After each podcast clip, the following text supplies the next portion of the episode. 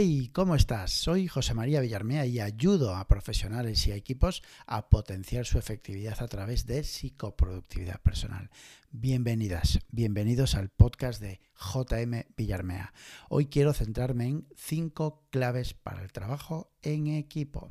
Pero antes, en 15 segundos, simplemente te resumo que tienes unos contenidos premium, el dojo de JM Villarmea, un espacio para la formación continua en productividad personal y desarrollo de equipos. Para y dirigido para profesionales y emprendedores. Cada mes un podcast premium, un audio resumen de un libro cada mes un resumen de un libro, lógicamente eh, relacionado con el desarrollo personal, con la organización y con los equipos, y una masterclass. ¿Vale? Tienes toda la información en mi web. Así que vamos allá. Cinco claves para el, para el trabajo en equipo. Bueno, concretamente vamos a hablar de los de cinco claves eh, cinco claves mínimas viables para comenzar un proyecto en equipo.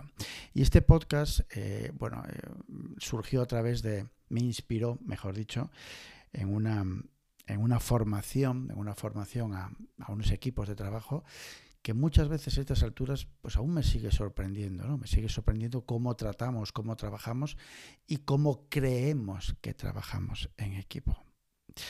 Seguimos en muchos de los casos trabajando de manera individual, o sea, como hacíamos antes en el instituto o en el colegio, que teníamos que hacer un trabajo, cualquier trabajo, y pues eso, y lo que hacemos era literalmente dividir las partes en las que, hay, que, tenemos que hacer en el trabajo por cada, a cada una de las personas y simplemente juntarnos al final para unir eh, o hilar o coser, como quieras llamarle, las partes de cada uno del trabajo y seguimos haciéndolo en muchos casos así.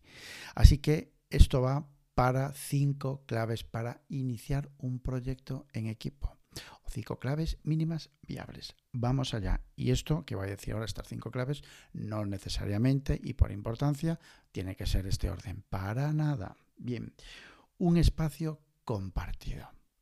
Hay muchísimas opciones, tanto digitales y menos eh, analógicas, pero seguimos en muchos de los casos sin tener, sin trabajar con espacios compartidos, donde podamos ver las tareas, donde podamos ver los flujos de trabajo. Seguimos, seguimos confiando en el email y eso lo que logra es multiplicar por 10, por no decir por 100, las reuniones para coger altura es así. Seguimos sin espacio compartido. Primera clave, el espacio compartido, bien digital o analógico, como tú quieras. Yo creo que un poco a estas alturas y ya un poco pues ya tenemos el teletrabajo iniciando en modo se va a quedar, ¿vale?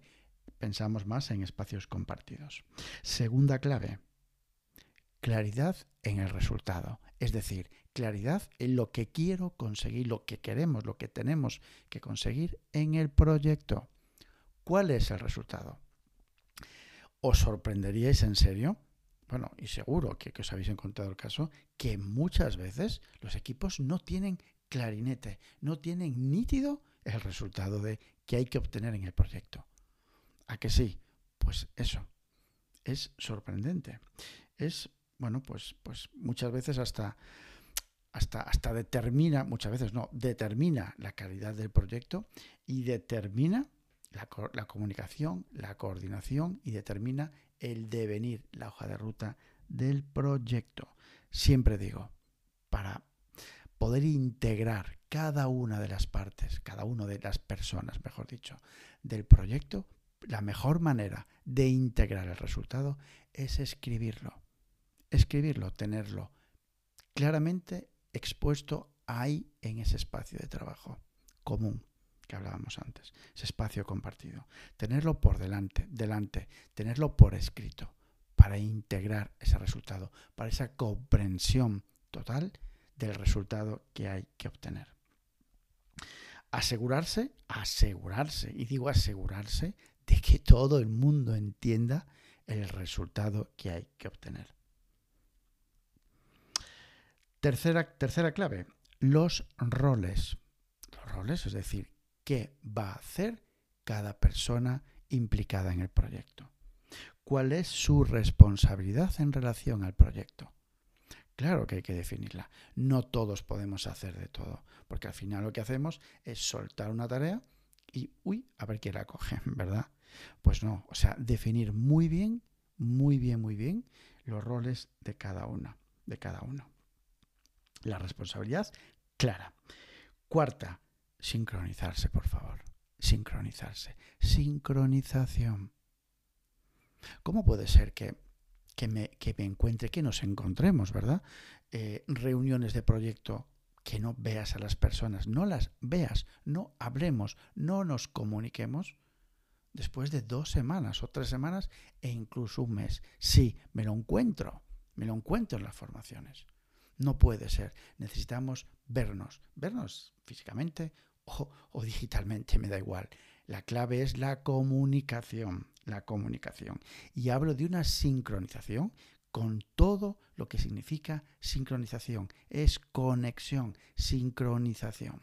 Y de eso va a depender exclusivamente de un solo de un solo no, pero sobre todo de la comunicación.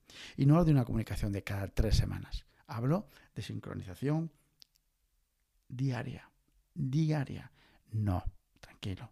¿Cómo vas a hacer siete reuniones de siete proyectos? No, no, no hablo de eso. Hablo de tres, cuatro, cinco, seis, bueno, tres es muy poco, seis minutos, siete minutos de una mini reunión diaria para sincronizar proyectos. Y por supuesto, semanal, diariamente y semanal. No me voy a meter ahora porque por ahí tengo algún contenido, no sé si si en LinkedIn, en mi web o, en algún podcast, no recuerdo ahora, en relación a las, a las reuniones ágiles, a las reuniones de sincronización, a las reuniones de planificación y a, las reuniones de feedback, de mejora. Si buscas, seguro que encuentras. Y, y nada, sincronizarse sería la cuarta. Y la quinta, visualizar el flujo de trabajo ahí delante.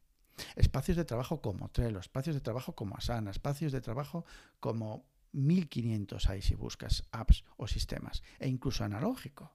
Hasta hace poco implementé, implementé, ayudé a implementar, mejor dicho, una pizarra analógica en una empresa. ¿Por qué no? En un departamento en concreto, departamento. ¿Por qué no?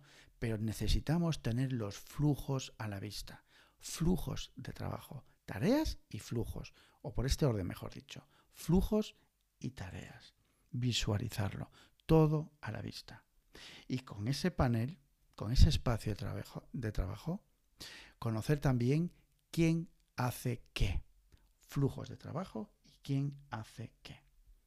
Vital, vital para que sobreviva y para que fluya un proyecto. Todo esto hablo de espacio compartido, generar esa claridad en el resultado, esa definición de roles, esa sincronización, ese, flujo de trabajo a la vista.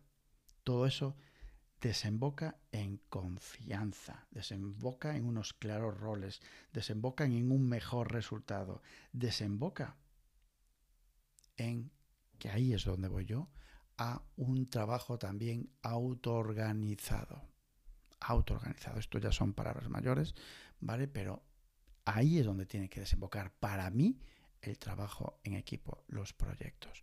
Un líder, por supuesto que sí, pero más que líder, líder guion facilitador. Me encanta. Bueno, cortito, pero intenso.